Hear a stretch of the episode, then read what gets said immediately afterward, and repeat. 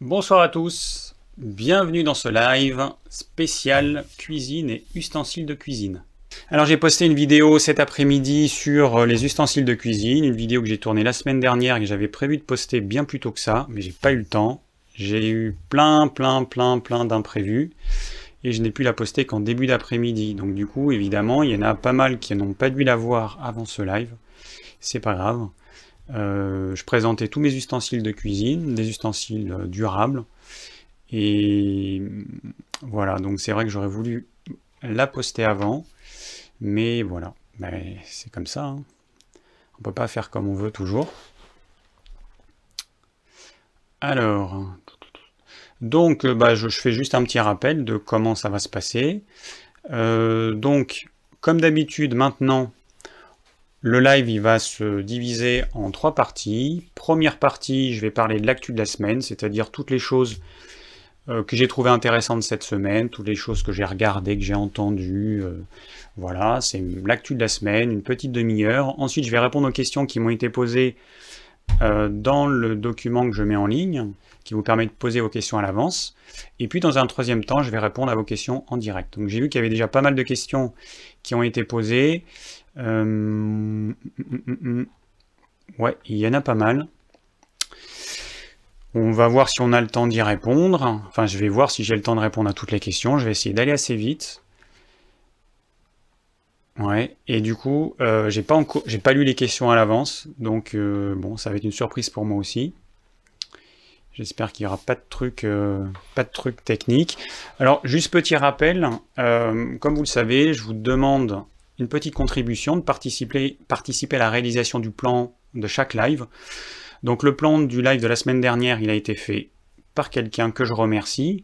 Et le plan du live d'il y a deux semaines, du 4 septembre, n'a pas encore été fait. Donc s'il y a quelqu'un qui n'a pas encore vu le replay de ce live d'il y a deux semaines, qui traitait de euh, euh, comment prendre du poids, si mes souvenirs sont bons, eh bien, bah, ce serait cool si quelqu'un pouvait s'y coller et donc euh, nous faire un petit plan, même succinct, de façon à ce que les personnes qui n'ont... Euh, enfin, de façon à ce que les personnes qui souhaitent voir ce, ce live en replay puissent voir qu'est-ce qu'il contient exactement. Ok. Alors, ben on va commencer tout de suite par l'actu de la semaine. voilà, on y va. Alors, l'actu de la semaine. Donc, il s'est passé un certain nombre de choses. J'ai vu un certain nombre de choses cette semaine.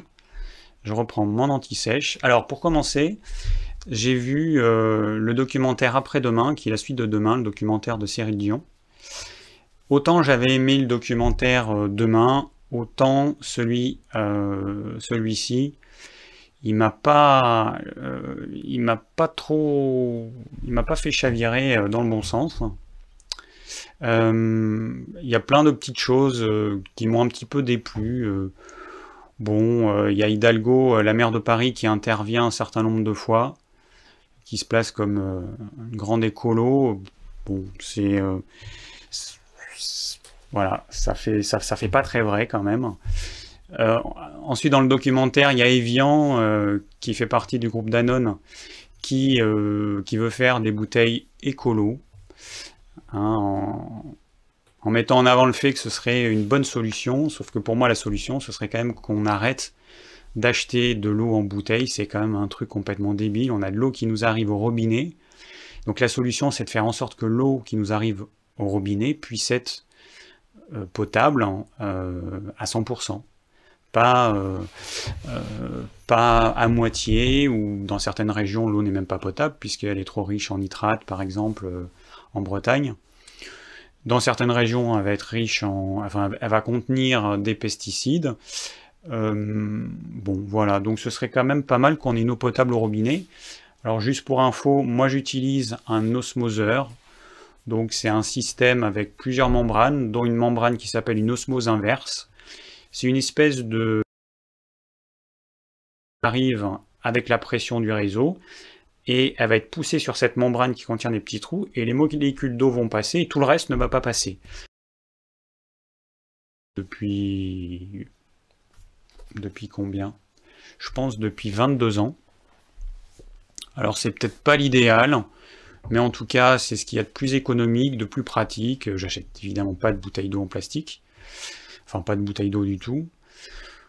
Après, il y a d'autres systèmes qui existent. Là, j'ai vu qu'il y avait des membranes euh, pour les osmoseurs inverses qui étaient encore plus performantes, puisqu'en fait, la membrane, elle s'auto-nettoie, donc il y a une partie d'eau euh, euh, qui sert à nettoyer la membrane, donc qui est éliminée. Voilà, bon, moi, c'est ce que j'utilise. je crois que c'est Michael qui m'a demandé de, de, faire une vidéo sur, justement, les systèmes de filtration. Il y a tout un tas de, de systèmes qui existent, et le problème, c'est que je ne les connais pas tous, loin de là. Je connais l'osmose inverse, il y a plein d'autres systèmes qui existent, il y a des systèmes notamment qui sont hyper coûteux.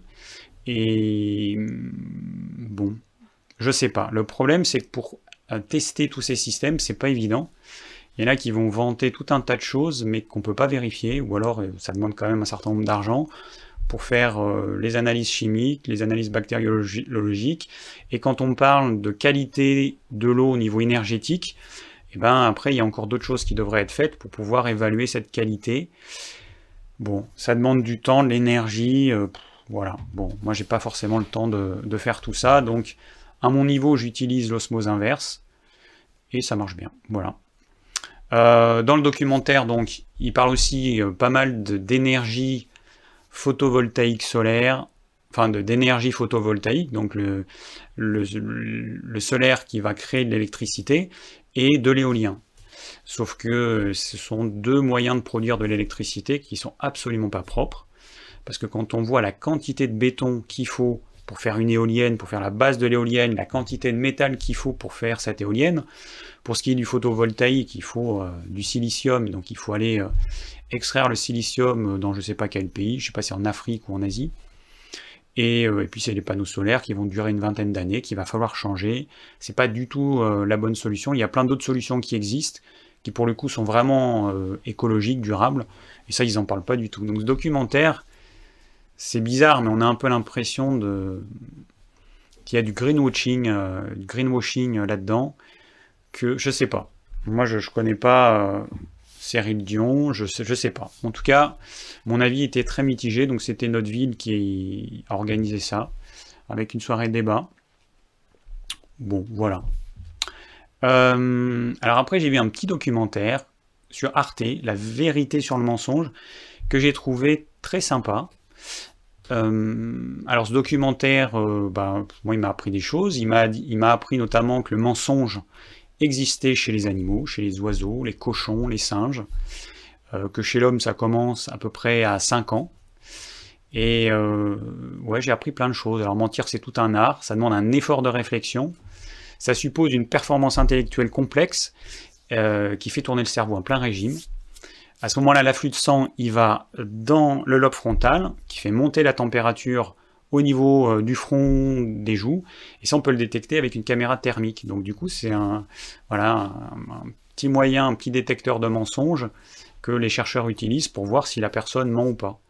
Euh, donc les, chercheurs ont montré aussi qu'il y avait une activité physiologique accrue qui se mesure au niveau du bout du nez et du majeur.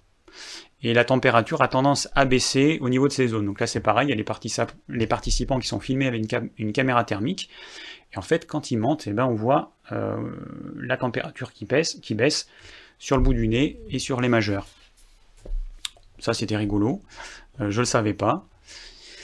Euh, alors le menteur, forcément il veut donner le change, il veut apparaître sous son meilleur jour, tout en cherchant quelle image de lui-même il renvoie, et si son, interlocuteur le croit ou pas. Et quand il se rend compte qu'on ne le croit pas, et eh ben il rougit au niveau des joues. Donc ça c'est quelque chose euh, qui nous est probablement tous arrivé et qu'on a pu voir chez, euh, chez d'autres personnes. Donc il faut savoir qu'au quotidien, chacun ment entre 2 et 80 fois par jour c'est énorme. Euh, alors ce chiffre, il reste à peu près constant chez, les individus, c'est-à-dire qu'il y a des personnes qui tous les jours vont mentir euh, à peu près deux fois, ou à peu près dix fois, ou à peu près cinquante fois, tous les jours, voilà. On, est fait comme ça. Et euh, alors bon, la vérité, elle n'est pas toujours bonne à dire, surtout en société. Il montre des petits exemples, hein, avec des, petits scénarios, si on disait la vérité, euh, au boulot, euh, quand on rencontre les amis, quand on nous demande par exemple comment tu vas, bah, si on disait effectivement comment on se sent, eh ben euh, peut-être que ça poserait des petits problèmes, ou peut-être que les gens y seraient gênés. Donc voilà, donc c'est vrai qu'on ne peut pas forcément tout dire tout le temps. Euh, et puis du coup, un mensonge, il comporte toujours un risque, hein, aussi bien pour soi que pour l'autre. Quand on dit la vérité, ça peut, créer des petits problèmes. Donc le mensonge, bah, il, est, euh, inéluctable. On est obligé de mentir, soit pour pas blesser les gens, soit on doit prendre des pincettes, donc euh, un petit peu modifier, modifier la vérité. Moi, j'ai un petit peu de mal avec ça, j'ai beaucoup de mal. Et bon, voilà. Je pense que je fais partie de ceux qui mentent le moins. Parfois, ça me joue peut-être des tours. Mais bon, c'est comme ça. C'est mon caractère. Imaginez un politicien dire la vérité, euh, ce serait assez rigolo. Alors, euh, et il faut savoir que les capacités cognitives qui nous permettent de mentir, c'est les mêmes que celles qui nous permettent de démasquer les menteurs. Voilà. Euh, alors voilà, donc ça c'est tout pour euh, le documentaire sur euh, la vérité sur le mensonge. Ensuite j'ai vu un autre documentaire, l'avocat encore sur Arte, sur dans l'émission Xenus. Alors pour ceux qui me suivent, vous savez que j'ai fait une, déjà une vidéo sur l'avocat. Bah, je raconte un petit peu tout ce qu'il y a derrière l'avocat. Le seul avantage, c'est que c'est vrai que c'est un bon fruit, c'est un fruit qui est bon pour la santé, avec du bon gras. L'inconvénient, c'est que ça vient de très loin au niveau, au niveau écologique, c'est une catastrophe. Et, donc là, dans le documentaire, eh bien, euh, il parle pas trop du côté écologique. Ça me gêne un petit peu. En fait, les trois quarts de l'émission, c'est quand même fait sur le, côté positif de l'avocat et euh, ça me gêne un petit peu en fait. Euh, alors après, il y a une, euh, enfin, il nous montre un, agriculteur espagnol qui fait donc des avocats en Espagne. Mais bon, combien de personnes vont acheter euh, ce type, euh, ce type d'avocat La plupart des avocats, ils viennent du Mexique, du Pérou, du Chili, d'Israël. Bon, voilà. Donc, il y a, en fait, il y a, moi je rencontre beaucoup de gens qui qui se disent bah, c'est pas si grave de manger des avocats. Alors c'est vrai que si on en mange un ou deux par an de façon exceptionnelle, c'est pas grave. Mais à l'échelle d'une planète, hein, quand il y a tous les occidentaux qui se mettent à la mode de l'avocat et que du coup on doit déboiser euh, toute une partie de l'Amérique du Sud pour euh, faire, euh, pour mettre des avocatiers, sachant que pour faire un kilo d'avocat, il faut à peu près 1000-1500 litres d'eau et que du coup les populations locales manquent d'eau et qu'elles ont plus d'eau pour, euh, bah, pour boire, pour se laver, pour euh, euh, irriguer leur, leur jardin, c'est quand même dramatique et c'est nous qui sommes responsables. Et voilà, moi je trouve que c'est quand même de l'égoïsme de se dire c'est pas grave, hein, ils ont qu'à se démerder. bon, je sais qu'il y a des gens qui pensent ça. Chacun fait comme il veut. Voilà, moi je trouve que c'est pas normal parce que on ne devrait pas faire ce qu'on n'a pas envie que les autres nous fassent. Donc euh, si nous, on devait se retrouver dans la situation où on, ben, on nous couperait l'eau, euh, je pense que euh, on comprendrait un petit peu ce que vivent ces populations là-bas. On vit sur la même planète. L'avocat, franchement, on n'est pas obligé de manger de l'avocat. En France, on a plein de choses qui poussent. Qu'on mange déjà ce qui pousse chez nous, et puis, et puis qu'on laisse les avocats là où ils sont. D'autant plus que les avocats, ils sont consommés énormément par les véganes. Et euh, voilà. Bon, donc si les véganes qui a priori se soucient du bien-être animal, ce serait bien aussi qu'ils se soucient du bien-être humain, parce que voilà, c'est peut-être la base, non hein Je pense qu'on peut déjà se soucier euh, des gens. Alors voilà, donc ça c'est tout pour l'avocat.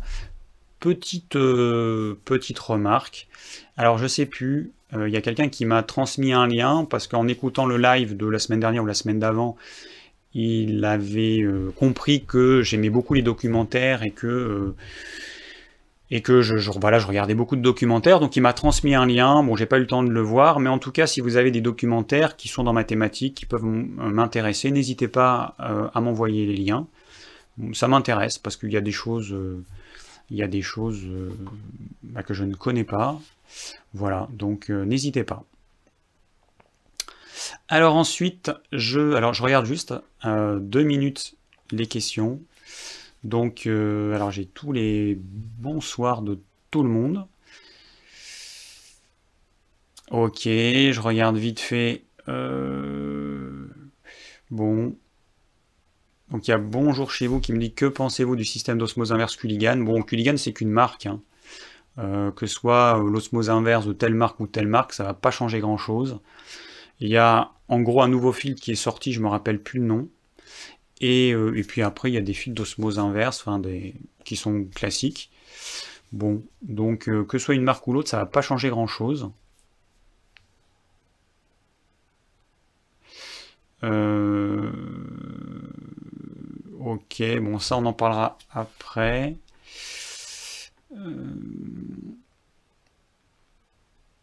Bon, je, regarderai vos questions après.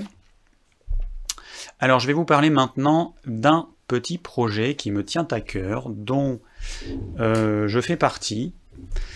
Euh, alors, ce projet, en fait, il a été initié par des, amis qui ont une ferme en permaculture. Et donc, ça s'appelle le Jardin des Chamans, qui est euh, à 9 km, enfin même pas à 7 km de chez nous. Et voilà, donc ils ont initié un projet et l'idée, c'est de euh, planter une forêt native et une forêt comestible. Et pour ça, eh bien, euh, on a créé une cagnotte. Alors, je vais vous mettre le lien. Voilà, je vais vous mettre le lien qui apparaît là, que je mettrai dans euh, la description du replay. Donc, c'est toujours mes liens courts, hein, ormevert.com slash kukaloka. Voilà. Et donc là, vous serez automatiquement redirigé, comme c'est un, lien un peu complexe, je passe par mes liens courts. Vous serez automatiquement redirigé sur la page du site euh, Mimosa, euh, qui est une plateforme euh, qui va aider à... Enfin, c'est une plateforme de financement participatif qui s'occupe donc du financement de tout ce qui est lié à l'agriculture et à l'alimentation. Alors donc ce projet, eh ben, le but c'est de planter beaucoup d'arbres, c'est de refaire une petite forêt. Et ce, projet, donc, il est, euh, il contient tout un tas de bénévoles. Hein. il y a tout un tas de bénévoles qui y participent. Et on a besoin d'argent pour acheter les arbres, parce que les pépinières ne vont pas nous les donner. Et il faut savoir que pour planter un arbre, il faut à peu près 7 euros. Alors, euh, bah, vous pouvez faire les dons que vous voulez. Euh, c'est vrai que avec ce qui s'est passé en Amazonie bah, on se rend compte que euh, les forêts sont quand même vitales, que nous, dans le Tarn-et-Garonne, on est euh, une région productrice d'arbres fruitiers, et donc on a rasé toutes les forêts, on a quasiment plus de forêts, quasiment plus de bois, et on n'a que des arbres fruitiers qui sont bourrés de pesticides, qui sont arrosés, là par exemple à quelques centaines de mètres, et eh ben les, pommiers ils sont, ils sont arrosés tout le temps. Donc ils vont euh, assécher nos nappes phréatiques pour euh, faire des belles pommes euh, bien, bien gorgées de pesticides. Et c'est donc important de, recréer des, des, forêts. Alors nous, ce qu'on va faire, donc l'idée c'est de récolter suffisamment d'argent pour pouvoir acheter tous les arbres dont on va avoir besoin pour planter cette forêt. Et puis après, il y a tous les bénévoles qui, euh, vont venir planter les, arbres. Donc euh, moi j'en fais partie, on, est tout un tas de, personnes à en faire partie. Et puis euh, des amis vont venir, des amis d'amis vont venir, et les personnes qui sont pas très loin, eh ben, je les invite à se joindre à ce projet. Voilà. Donc si vous avez envie d'y participer, eh ben, ce serait cool. Voilà. 10 euros, bah, ça permet de planter un peu plus, un arbre et demi, on va dire. 20 euros, ça permet de planter trois arbres quasiment. Voilà, vous faites ce que vous voulez. Euh, moi, ça me tient à cœur, donc euh, voilà. Hein. Euh, la décision entre, entre vos mains. donc, pour finir, je vais parler de... Alors, Voilà, je vais parler des woofers. Alors les woofers, je ne sais pas si vous savez ce que c'est. Donc j'ai une chaîne, une autre chaîne euh, YouTube que j'ai pas encore réussi à. J'ai fait euh, juste une vidéo, j'ai pas encore euh, eu le temps de faire d'autres vidéos, mais ça va venir. Alors les woofers, c'est quoi? Alors c'est dérivé de l'acronyme WOOF, qui veut dire, donc en anglais c'est Willing Worker on Organic Farms, qui veut dire travailleur bénévole dans une ferme d'agriculture, dans une ferme d'agriculture biologique. Donc ça, ça vient d'une organisation qui a été créée en 1971. Et donc l'idée, bah, c'est des gens qui ont soit un projet, soit, qui ont envie de d'aider euh, bah, des petites fermes en permaculture, en bio, etc., qui viennent euh, les aider et qui vont rester sur la ferme pendant quelques jours, quelques semaines. Et, nous, on a besoin d'aide parce que bah, on a un projet qui est quand même pas mal, enfin qui est assez conséquent. Et c'est vrai que pour l'instant, on est deux à gérer ce projet et c'est vraiment pas assez. Et là, on a rencontré bah, notamment des woofers qui seraient intéressés pour, euh, pour venir nous aider. Donc, euh, nous, ça va nous permettre d'avoir euh, des gens qui vont, qui vont nous donner un coup de main, qui vont nous apporter leurs idées, nous, on va leur apporter notre connaissance, on va leur apporter bah, tout ce qu'on peut. Et, euh, l'avantage, bah, c'est moi, peut-être que j'aurai un petit peu plus de temps pour faire, euh, pour faire des vidéos. Donc c'est vrai que pour vous, l'avantage c'est ça, c'est que ces woofers, ils me permettront d'avoir plus de temps pour que je puisse vous proposer d'autres vidéos. Donc ça, c'est quand, même, quand même assez cool. Et voilà, et puis c'est sympa de pouvoir, pouvoir échanger euh, avec, avec des jeunes, alors c'est souvent des jeunes, il peut y avoir des familles, il peut y avoir tout type, euh, tout type de personnes. Bon, on verra, euh, ce sera pour nous une expérience, mais, euh, mais il me tarde, voilà, il me tarde, ça devrait être vachement sympa. Voilà, donc c'était tout pour l'actu de la semaine. alors, est-ce que j'ai oublié d'autres choses? Tac, tac, tac, donc c'est bon. Alors, petite parenthèse, j'ai fait une vidéo sur les oméga 3 la semaine dernière. Euh, donc, euh, bah, il y en a un certain nombre de vous qui, ont vu cette vidéo. Euh, et il y a beaucoup de personnes en fait qui ont commandé des oméga 3 sur notre site et je vous en remercie. Et du coup, bah, notre stock, on avait un petit stock, on va dire, et en fait, bah, il reste plus grand chose, il nous reste quelques boîtes en stock. Donc c'est juste pour vous dire qu'on est en train de renouveler le stock, donc il faut relancer une production chez le fournisseur. Ça va nous demander trois semaines à peu près. Donc euh, patience, patience, patience. Euh, je ferai en sorte que vous puissiez passer commande, de façon à ce que vos commandes ben, soient prioritaires. Il y aura le délai qui sera indiqué sur le site. Mais donc ce sera un délai, voilà, ce sera pour... Euh, on est le combien? On est le 18 ce sera pour première semaine, entre la première et la, et la deuxième semaine d'octobre, a priori. On va essayer de faire au plus vite, mais il y a des délais qui sont incompressibles. Hein, euh, voilà. Donc, euh, patience hein, pour euh, les personnes qui n'auraient pas pu commander leur boîte d'oméga 3. voilà, on va essayer de prévoir des quantités plus importantes, mais c'est pas évident pour nous. On est une petite structure, on ne peut pas se permettre de, de, commander des grosses quantités, donc on fait en fonction de, des ventes des mois précédents. Et là, bah, c'est vrai qu'on a été un petit peu dépassé. Donc en tout cas, merci aux personnes qui ont commandé, parce que euh, voilà, parce que bah, c'est cool. C'est cool de, soutenir euh, notre société. Voilà, donc c'est tout pour l'actu de la semaine. Alors on va passer, bah, on, va on, va passer à la suite, hein, aux questions-réponses. Alors, je vais regarder les questions-réponses, enfin les questions qui m'ont été posées, après je vais vous donner les réponses. Alors, euh, ah bah tiens, il y a Jérémy Nature qui a mis le lien direct, je vois, euh, de, du projet euh, la Loca dont je vous ai parlé, de la, forêt qu'on veut planter par ici. Alors je regarde si tout est bon dans les commentaires. Faudrait que j'ai un cerveau bionique ou je sais pas quoi pour arriver à lire toutes vos questions en un clin d'œil. Ok, bon, allez. On passe directement aux questions. Hop. Allez, c'est parti. Alors, euh, voyons, voyons. Bonsoir David, petite question simple et complexe. Quel est le meilleur matériau, fonte, acier inox, etc. pour notre santé? En gros, le meilleur rapport entre qualité et risque, nous sommes tous un peu perdus. Alors, c'est pas bien compliqué. tous les matériaux, la fonte, l'acier et l'inox.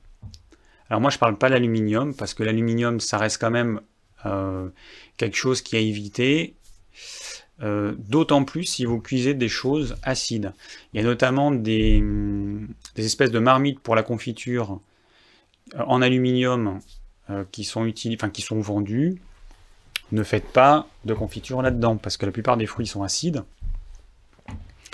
Et du coup, il va y avoir une partie de l'aluminium qui va, qui va être dégradée et qui, que vous allez manger.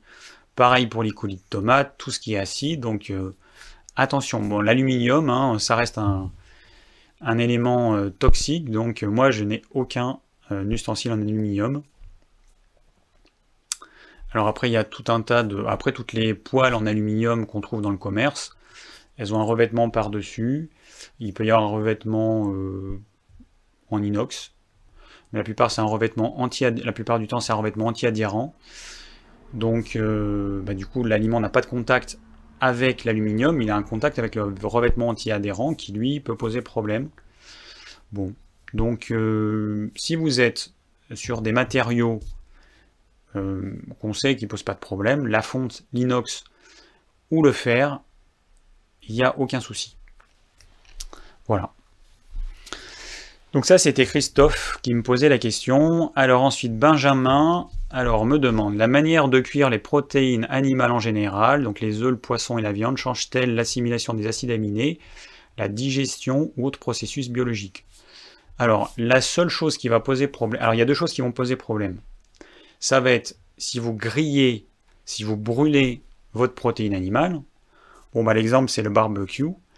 Hein, il y a des façons de cuire au barbecue qui vont... Euh, respecter, euh, respecter les viandes, les poissons, et puis il y a d'autres cuissons qui vont carrément cramer la viande. Donc ça, autant vous dire que non seulement c'est indigeste, mais en plus c'est cancérigène.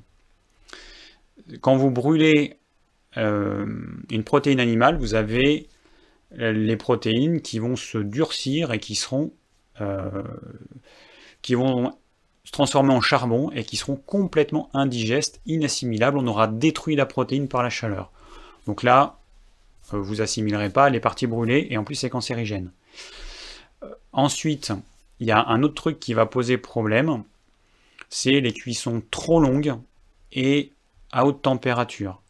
Donc la pire des choses, c'est de cuire à la cocotte minute de la viande pendant euh, trop longtemps.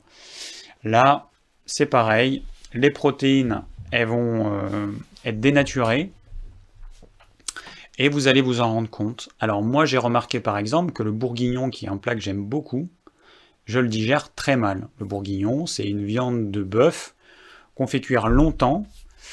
Et alors généralement c'est au moins 3 heures. Et ça, ben, on le digère très mal. Parce que c'est une cuisson qui est beaucoup trop longue et qui va, euh, et qui va dénaturer les protéines. Donc cuisson trop longue, cuisson trop trop trop vive, c'est clair que ça va poser problème. Donc c'est pas c'est clairement pas l'ustensile qui pose problème, c'est comment vous allez utiliser l'ustensile de cuisson. Ok, alors ensuite, prochaine question, c'est Rosie qui me dit quel est ton avis sur les fours à basse température? Le rayonnement a-t-il un impact néfaste sur les aliments? Une fois cuit, voire sur, ce qui, sur celui qui s'en sert. Quels critères de choix suggères-tu? Alors, il y a des fours, euh, on m'en a parlé, je ne me rappelle plus le nom. C'est des fours. Alors, on m'a demandé mon avis. Bon, c'est des fours qui coûtent plus cher, enfin qui coûtent plus que. qui, dépassent les 1000 euros. Et en plus, c'est un principe qui est vraiment simple. C'est en gros des espèces de tubes infrarouges et un plat en pyrex transparent donc il y a les tubes infrarouges au-dessus et en dessous qui vont euh, bah, envoyer des infrarouges sur l'aliment. Donc ça utilise de l'électricité, beaucoup d'électricité. C'est une cuisson qui a priori ne pose pas de problème. En fait, les infrarouges, c'est quand vous avez, quand vous faites un barbecue ou un, feu de cheminée, Les infrarouges, c'est ce qui va rayonner et qui va vous donner, euh, vous allez ressentir la chaleur, euh, même si vous êtes, euh, par exemple, s'il y a un vent qui va dans l'autre sens, vous allez ressentir les infrarouges qui sont indépendants du sens du vent.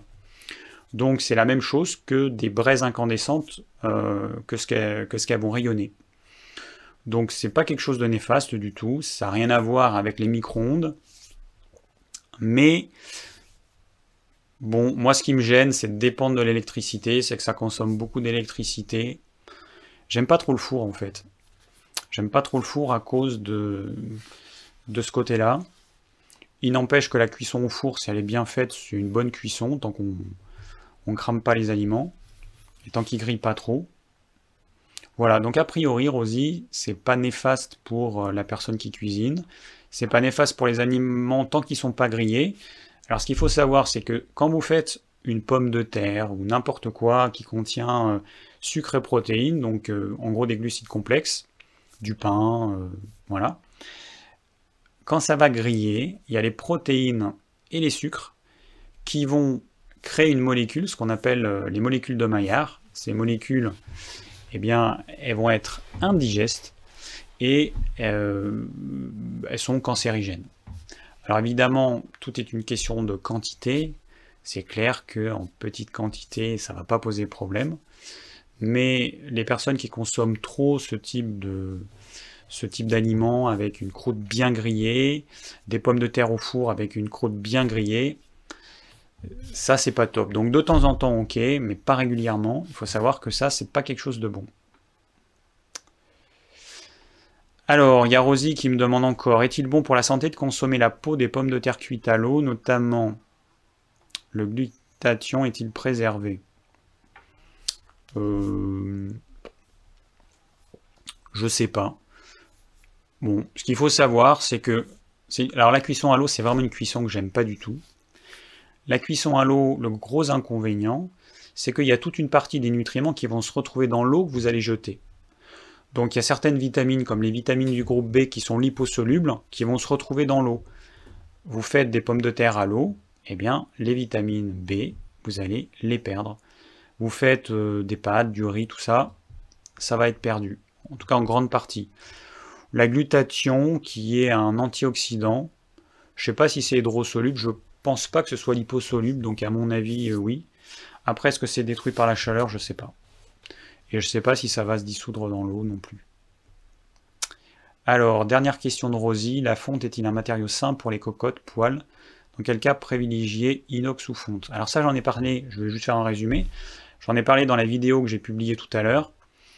Bon, c'est très simple. La fonte, c'est un matériau qui rouille. L'inox, c'est un matériau qui ne rouille pas. La fonte, comme le fer, c'est sensible aux aliments acides. Tomates, notamment tomates, et puis tout ce qui est acide, tous les fruits acides. Euh, bah, ça peut être du citron, ça peut être, je sais pas ce qu'on pourrait mettre d'acide. En tout cas, c'est sensible à ça. Si vous faites des tomates dans une poêle en fer ou en fonte, vous allez sentir le goût du fer dans votre sauce tomate ou dans votre ratatouille. C'est assez désagréable. Donc c'est pour ça que dès que vous faites de la tomate, dès que vous faites quelque chose qui est acide, vous allez privilégier l'inox. S'il n'y a pas de tomate, si c'est pas acide, vous pouvez le faire dans de la fonte. Après, vous avez des, matériaux en fonte émaillée, vous avez des cocottes qui sont émaillées. À ce moment-là, il y a une couche d'émail par-dessus, et du coup, vous ne serez pas en contact direct avec la fonte. Donc là, vous pouvez faire mijoter des choses qui sont acides. Après, vous avez deux façons d'utiliser votre matériau en fonte. Soit vous allez le culotter, donc j'explique tout ça dans la vidéo euh, publiée tout à l'heure, vous irez voir ça.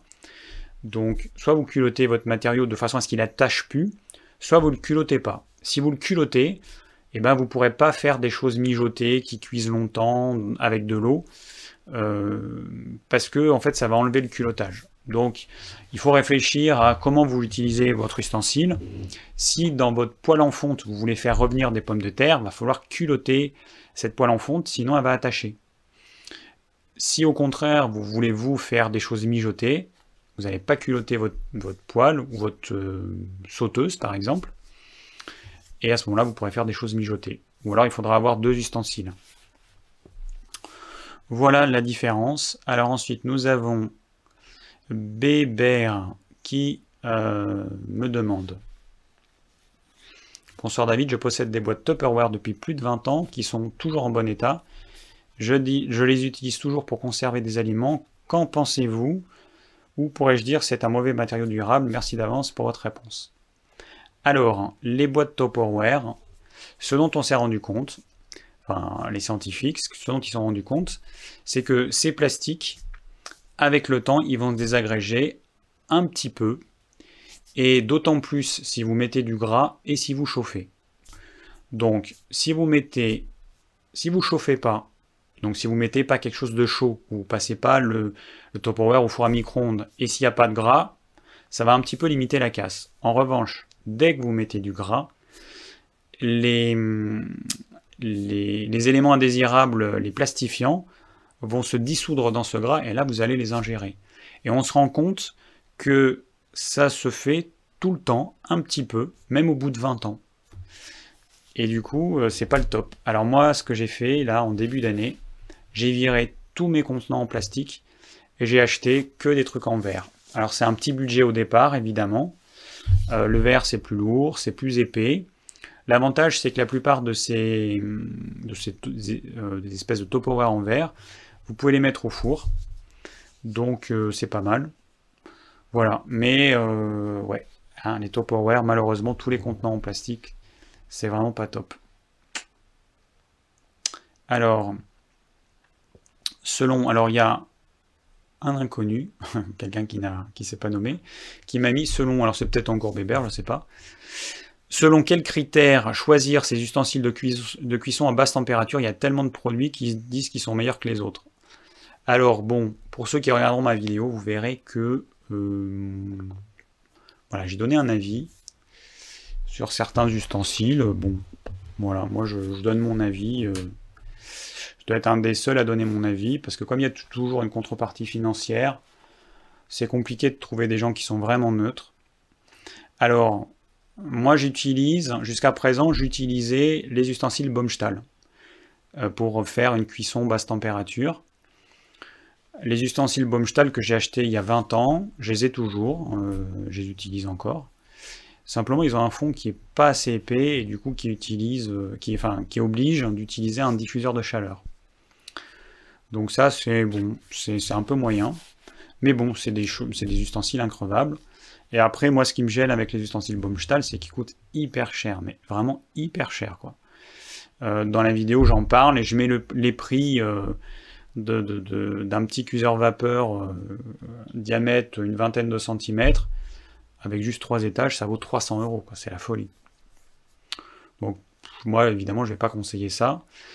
On m'a euh, on m'a donné des ustensiles, une marque m'a donné, donc je parle de la marque Coupe qui m'a donné des ustensiles que du coup j'ai testé et, euh, et qui pour le coup sont vraiment bien. Voilà, c'est mieux que Baumstahl, c'est moins cher que Baumstahl les parois sont plus épaisses, le fond est beaucoup plus épais, il est trois fois plus épais que Baumstahl.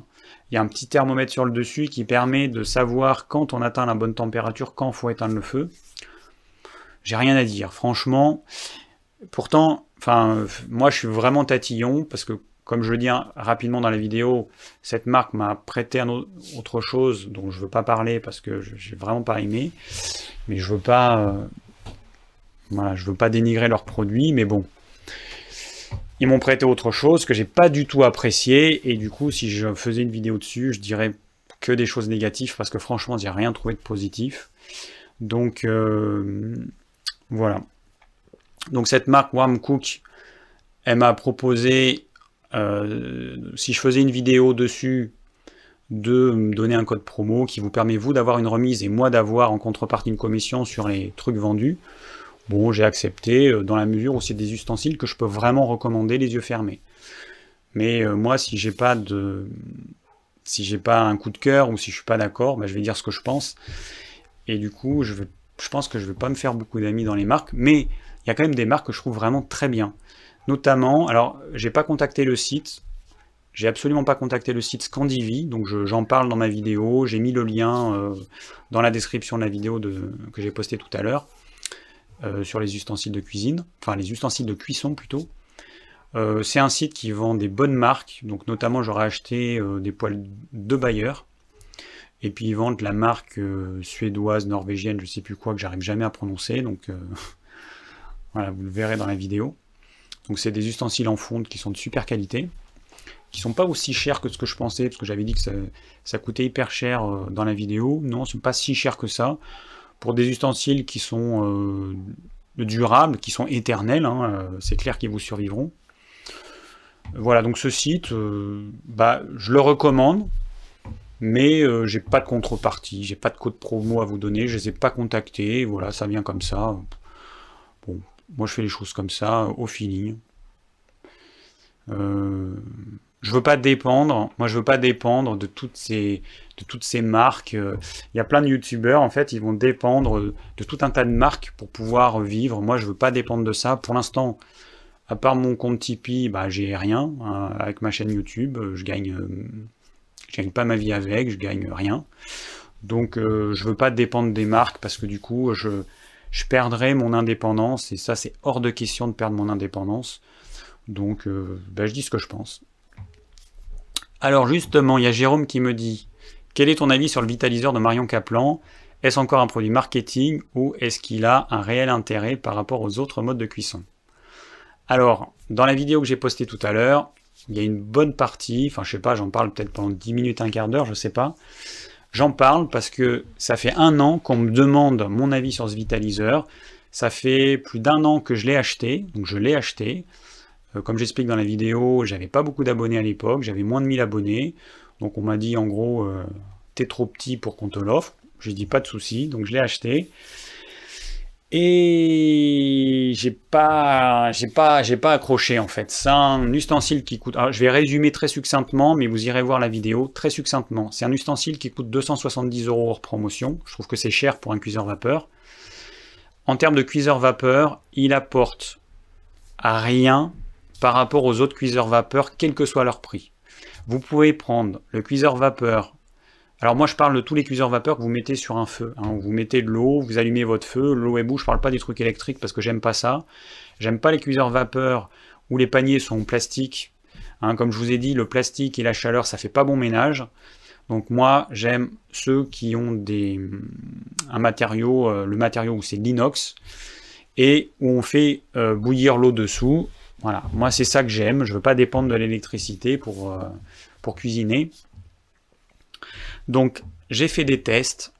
Hein, pour, euh, j'ai testé plein de choses. Le couvercle en dôme, c'est du pur marketing. Vous pouvez prendre n'importe quel cuiseur vapeur. J'en parle dans la vidéo. J'ai fait un test en mettant une assiette creuse dans différents cuiseurs vapeur pour voir si effectivement les, gouttes tombent verticalement et logiquement. Dans le vitaliseur de Marion, ben, j'aurai pas de gouttes d'eau, ce qui est le cas, et dans les autres, j'aurai plein d'eau qui auront rempli mon assiette creuse. Évidemment, j'ai fait le test, quel que soit le, cuiseur vapeur, je n'ai eu jamais d'eau. Donc euh, ça montre que ce couvercle en dôme qui est mis en avant, c'est vraiment du pur marketing et que vous pouvez prendre n'importe lequel. Alors ce qui est génial, c'est que moi ce que je vous dis dans ma vidéo, vous pouvez le tester. Vous prenez votre cuiseur, vous mettez une assiette ou un bol creux, il faut juste laisser quelques centimètres de part et d'autre pour que la vapeur puisse passer, et vous verrez si effectivement il y a de l'eau qui tombe dans votre récipient. Moi, j'ai testé dans trois cuiseurs vapeur, dont un avec un couvercle vraiment quasiment plat. Dans les trois cas, il y avait rien ou peut-être une goutte d'eau, euh, mais la goutte d'eau, elle vient surtout quand je prends le couvercle, quand je soulève pour voir s'il y a de l'eau, et j'ai toujours euh, trois gouttes d'eau qui tombent, ce qui est normal. Voilà. Sinon, les autres arguments, bah, désolé, mais c'est du pipeau. Euh, l'argument, qu'est-ce qu'il y a comme argument? Alors bon, enfin il y a des trucs, dire que ça va dépolluer les aliments, c'est du, grand n'importe quoi. Faut arrêter. Euh, euh, le fait que ça préserve la vitamine C, c'est pareil, c'est du n'importe quoi, parce que dans la réalité, vous allez jamais pouvoir reproduire l'expérience qui a été faite. On, cuit, on coupe jamais ses aliments toujours au même calibre, on cuit jamais euh, toujours au, temps idéal qu'il faut. En fait, eux, ils ont fait une expérience de façon à préserver la vitamine C, ce qui n'est pas très honnête à mon sens, parce que c'est clair que ce qu'ils ont fait, ils ont dû tester différents temps de cuisson, différents calibres de coupe, ils se sont rendus compte qu'en faisant comme ça, ils allaient préserver 80% de la vitamine C. Donc ensuite, ils ont fait cette expérience qu'ils ont envoyé à un laboratoire, et évidemment, il y avait 80% de vitamine C qui était, euh, qui était préservé. Sauf que on ne sait pas si les aliments sont vraiment cuits ou s'ils sont encore largement croquants. Pour moi, c'est pas très honnête tout ça, mais bon. Voilà. Mais après, il faut qu'ils justifient le fait de vendre un cuiseur vapeur à 270 euros, alors qu'on en trouve à quelques dizaines d'euros qui feront exactement, euh, qui, obtiendront, avec, avec lequel on obtiendra exactement le même résultat en termes de cuisson. La partie, la seule chose qui serait innovante, ce serait le fait qu'il a été fait avec euh, des énergéticiens, de façon à ce que ce vitaliseur vitalise les aliments. Donc ça, c'est du domaine de l'énergie, de, des énergies subtiles. Ça peut être euh, vérifié par la cristallisation sensible, bon, par un magnétiseur, par un radiesthésiste.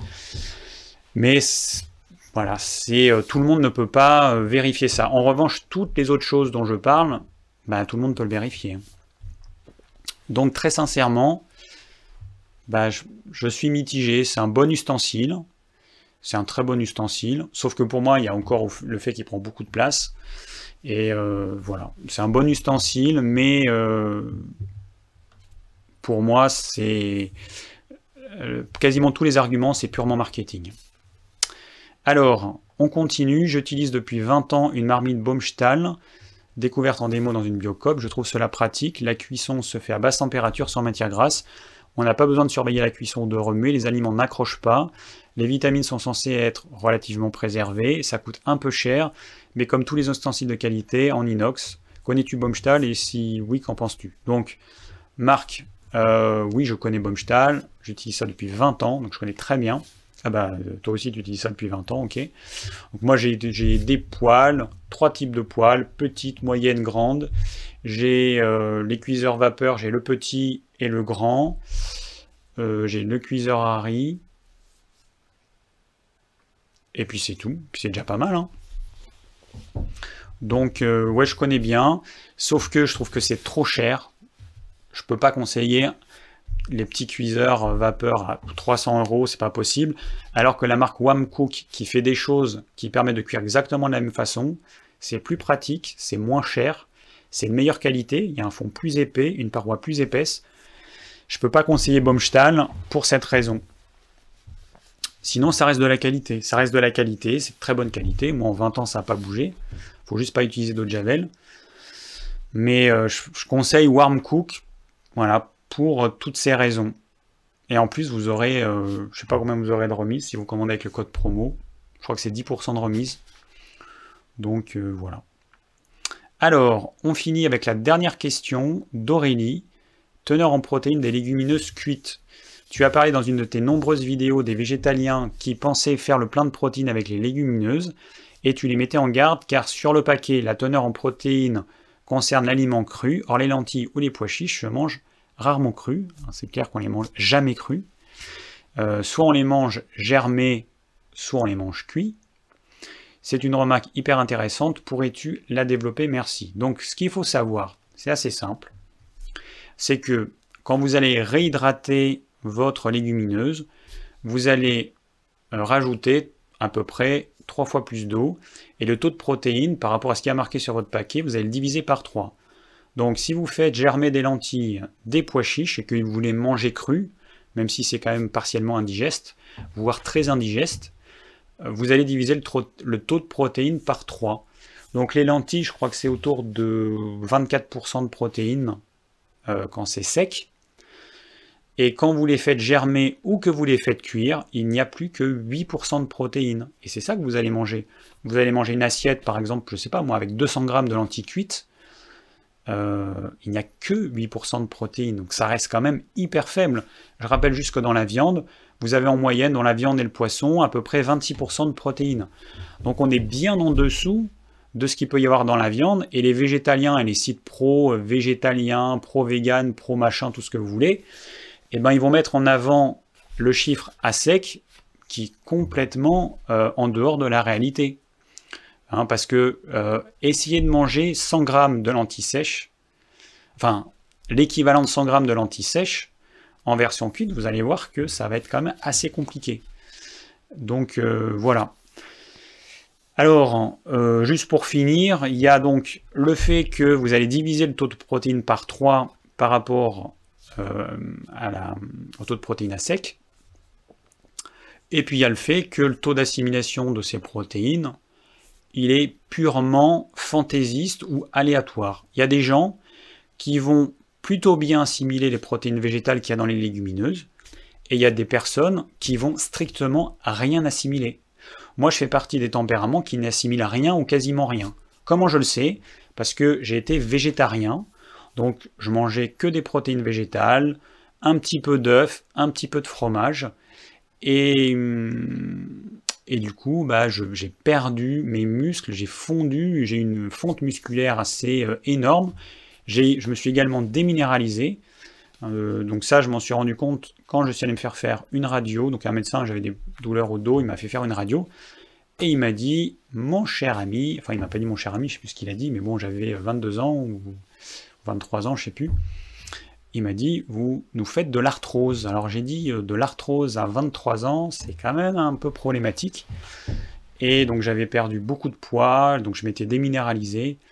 Donc attention, voilà. Euh, attention entre la théorie et la pratique.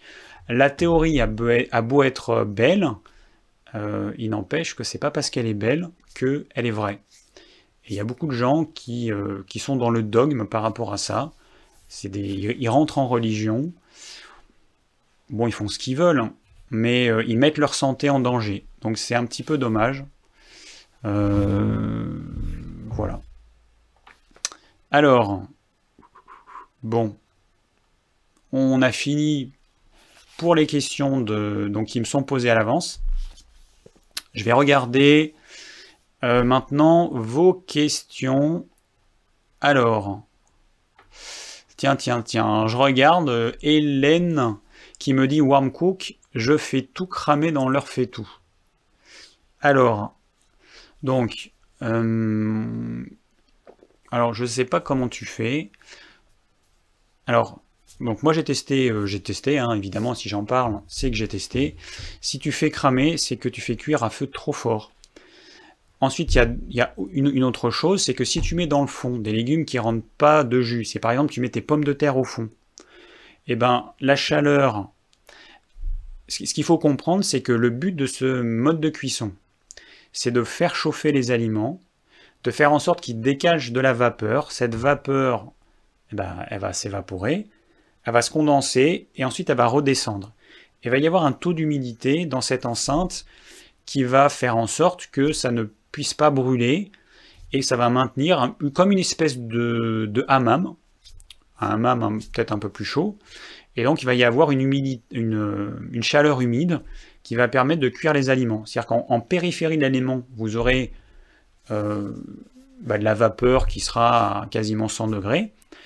Mais comme cette vapeur euh, elle a une conductivité euh, thermique qui n'est pas bonne, et comme l'aliment n'a pas une bonne conductivité thermique, ce qui a une bonne conductivité thermique, c'est par exemple le métal.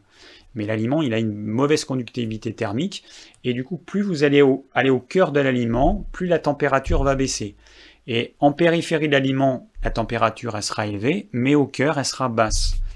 Et ce qu'il faut, c'est que vous mettiez la température suffisamment basse ou alors que vous mettiez peut-être un diffuseur de chaleur, moi j'en ai pas eu besoin très sincèrement, ou alors que vous mettiez au fond quelque chose qui va rendre de l'eau assez rapidement, par exemple des oignons, c'est ce qu'on fait avec les Baumstahl qui ont un fond vraiment pas assez épais, et là c'est vrai qu'avec le Baumstahl, moi j'ai souvent brûlé, euh, j'ai souvent brûlé mes aliments, donc on commence par des oignons au fond, ou des courgettes, ou quelque chose qui rend de l'eau, et ensuite vous allez mettre des couches d'autres aliments, alors vous pouvez mettre un seul légume ou vous pouvez en mettre plusieurs, mais ne mettez pas les pommes de terre au fond, c'est normal que ça crame à ce moment-là. Ne mettez pas le feu trop fort, ou alors si vous mettez des patates, il faut que vous mettiez un tout petit peu d'eau au fond. Voilà, c'est ce qu'il faut savoir.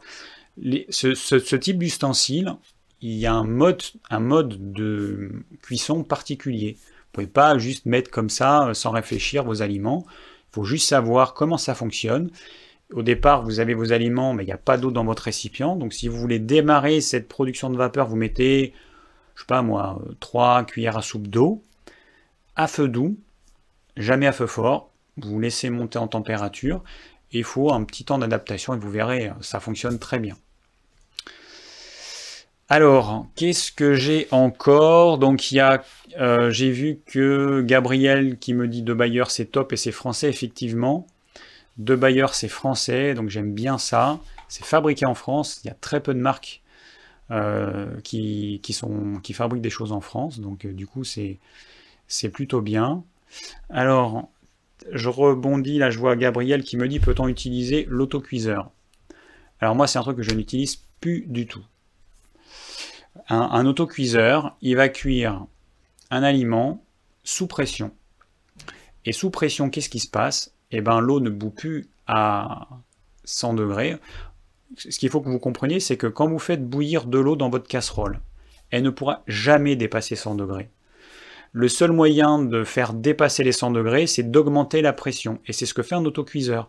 Dans un autocuiseur, la température ne sera plus limitée à 100 degrés, comme c'est le cas euh, avec la vapeur ou avec euh, l'eau que vous faites bouillir. Eh ben, elle va pouvoir monter à 110 degrés, 115 degrés. Donc autant vous dire qu'il y a certaines vitamines qui vont être complètement détruites. Alors c'est vrai que vos aliments ils vont cuire plus vite, mais bon, quand vous faites cuire à la vapeur, hein, bah, vous allez juste faire cuire plus longtemps.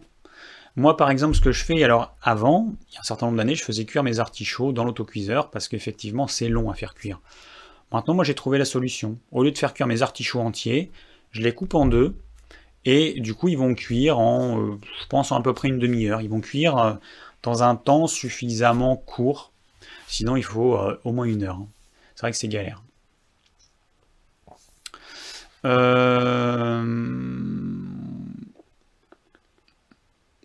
alors, Clem qui me demande Que pensez-vous de la marque Bjorg qui vend des plats plutôt bruts, riz, quinoa, en sachet à réchauffer au micro-ondes? Alors, bon, Bjorg c'est une marque industrielle, c'est du bio-industriel. Donc je pense que si vous savez ce que je pense de tout ce qui est industriel, eh ben vous devez supposer que c'est pas mon dada la marque Bjorg, donc euh, non. Ensuite, toutes les choses qui vont vous faciliter la vie, euh, il faut oublier. Il y a d'autres marques qui vendent euh, du riz, par exemple, pré-cuit. Vous allez gagner un petit peu de temps à la cuisson, mais c'est des choses qui ont été pré-cuites, ça demande de l'énergie. En fait, vous vous rendez pas compte qu'au niveau écologique, ça demande beaucoup d'énergie. Alors, il faut faire cuire le riz. Mettez-vous à la place de l'industriel. L'industriel, il va prendre du riz il va le faire cuire. Ensuite, il va, le voir, il va devoir le déshydrater, euh, le remettre en sachet. Ça demande beaucoup d'énergie, beaucoup d'eau, juste pour que vous, vous gagniez 15-20 minutes de cuisson. Au niveau écologique, c'est pas top. Ensuite, vous avez un riz qui est mort. Moi, ce que je fais par exemple avec le riz, donc je mange que du riz complet, que ce soit du riz basmati, du riz long, du riz long, tout ce que vous voulez, je le fais euh, pré... je le fais soit trempé, soit pré-germé. Parce qu'on peut faire germer du riz, germe en, 3 jours à peu près, en 2-3 jours. Et vous pouvez faire pré-germer votre riz, ce que vous ne pouvez pas faire avec du riz pré-cuit. Donc euh, voilà.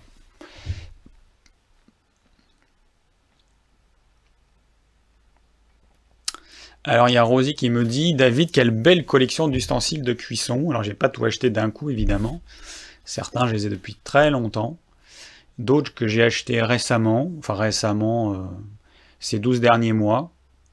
Et c'est vrai que j'ai une belle collection. Euh, ouais. Alors ensuite, Gabriel qui me demande et le wok? Alors le wok, c'est un truc que j'utilise pas. Moi, je, en fait, je vais faire une cuisson type wok, soit dans une poêle en fer. Donc on trouve en fer, on trouve des woks en fer ce qui me gêne dans le wok, c'est qu'on est obligé de mettre une certaine quantité de matière grasse qu'on va devoir faire chauffer et qui va cramer un petit peu. Moi, c'est le seul truc qui me gêne avec la cuisson au wok. Il faut du gras qui, chauffe un peu trop fort. Donc moi, je préfère utiliser une poêle en fer, une poêle en fonte, voire une poêle en inox. Je vais mettre un petit peu de gras, je vais commencer à faire griller mes oignons, mes, euh, par exemple mes poivrons, euh, ou mes aubergines, mais ça va griller. Euh, en fait, le gras, il va jamais chauffer autant que dans un wok. Parce que le problème du wok, c'est que le gras, il va, hum, il va aller au fond. quand vous allez remuer, il va aller sur les parois. Et quand vous faites la cuisson au wok, les parois elles sont toujours euh, à blanc quasiment.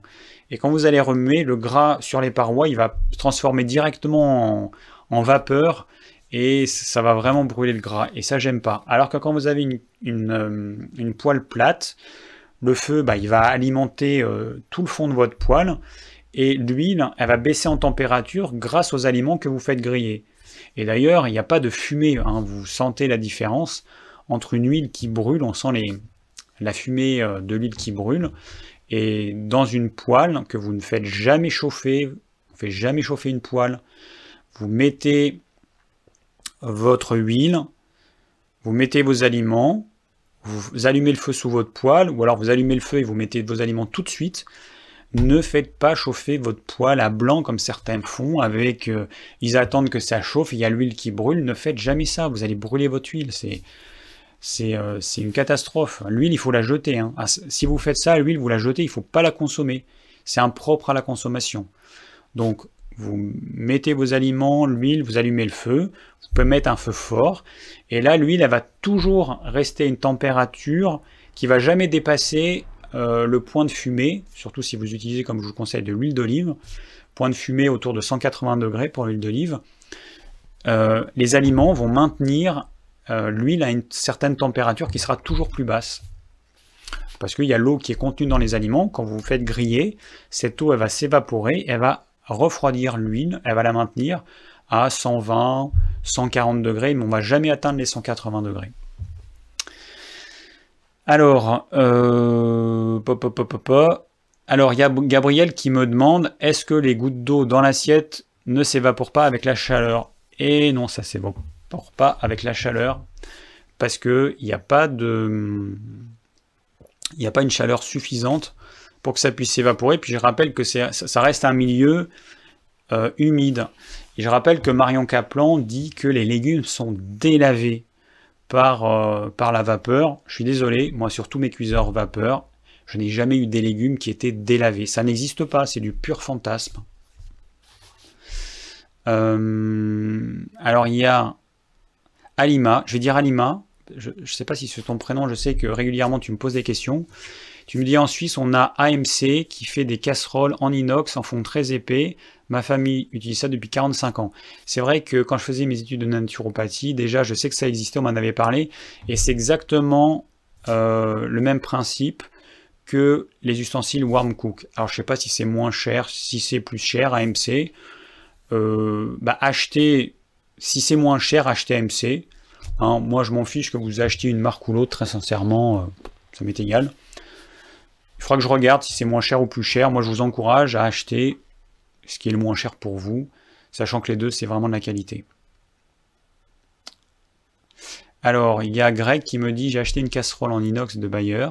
Elle est top pour cuisiner, seul bémol, seul bémol quand je fais chauffer l'eau pour le thé, je trouve qu'il y a un goût métallique. Alors, si c'est en inox, c'est pas normal qu'il y ait un goût métallique. Très sincèrement, euh, l'inox est neutre. Ça me paraît bizarre. Donc, euh, bon, est-ce que c'est vraiment de l'inox Contacte euh, la société où tu l'as acheté ou contacte le site Scandivie qui, eux, pourront te renseigner. C'est pas normal, hein. franchement. l'inox est vraiment neutre. Alors attends, je regarde. Rosie qui me parle de BIM. marque, BIM Dell, je suppose c'est ça la marque? Euh, B-E-E-M, plus loin D-E-L. Marque allemande avec thermocontrôle, fond très épais inox, mais assez cher. Alors bon, là on a des clones hein, hein, euh, entre AMC, cette marque-là, euh, les Ecovitam de la marque Warm Cook, c'est tous des clones. Prenez celui que vous voulez, peut-être celui qui est le moins cher parce que bon, ce sera pareil. Hein. Franchement, je vous aurai pas de différence. Alors, bah, il y a Hélène qui me dit ben zut, j'aurais bien voulu savoir tout ça avant de l'acheter. Je suppose que tu parles du vitaliseur. Bon, bah oui, mais bon, voilà. Désolé de ne pas avoir fait ça avant. Euh, alors, il y a Fishing Tenerife qui me demande déshydrateur point d'interrogation. Alors j'ai pas une question très précise, c'est bien dommage. J'ai un déshydrateur que j'ai un petit peu testé. Franchement, alors ça, c'est vraiment le truc qui est utilisé par les crudivores à fond, par pas mal de végétaliens à fond. Vous allez dépenser beaucoup d'électricité. Je trouve que c'est quand même pas très écolo pour euh, déshydrater euh, des légumes, des machins. Enfin, pour moi, c'est un gadget. Quand vous voulez déshydrater des fruits, quand vous voyez le temps qu'il faut pour déshydrater, par exemple, une figue, c'est la folie, quoi. Il faut une journée entière. Hein.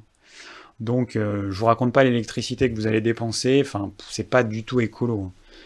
Pour moi, il faudrait des fours solaires, mais pour les herbes aromatiques, ça peut avoir son intérêt parce que le temps de déshydratation, de déshydratation il est assez bas, quelques heures.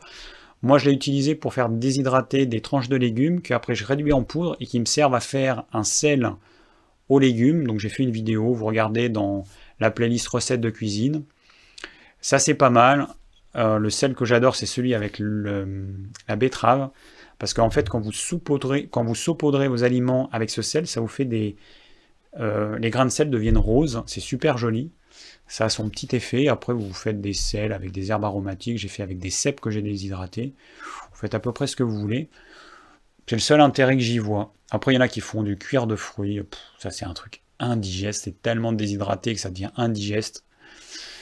Bon, ça me fait bien rigoler, mais bon, c'est les crudivores qui vont déshydrater tout un tas de choses, qui après vont être indigestes tellement c'est sec et euh, qui vont dépenser beaucoup d'électricité, qui vont mettre beaucoup de temps à faire ça. Chacun fait comme il veut, mais bon, moi je le conseillerais jamais en tout cas. Euh, Gabriel qui me dit utilises-tu du, euh, du papier sulfurisé? Alors effectivement, j'en utilise. Et je sais absolument pas comment c'est fait. J'ai pas creusé la question. Ouais, ça vaudrait le coup que je m'y penche.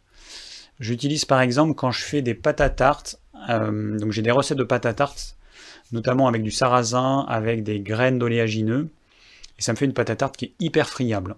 Donc ça, c'est impossible à rouler et après à mettre dans le, dans, le moule à tarte. Donc du coup, ce que je fais, bah, c'est que je, roule ma pâte à tarte sur une feuille de papier sulfurisé. Ensuite, je porte ma feuille, je la pose sur, euh, enfin, sur mon moule à tarte, hop, et puis je mets dedans et ça marche très bien.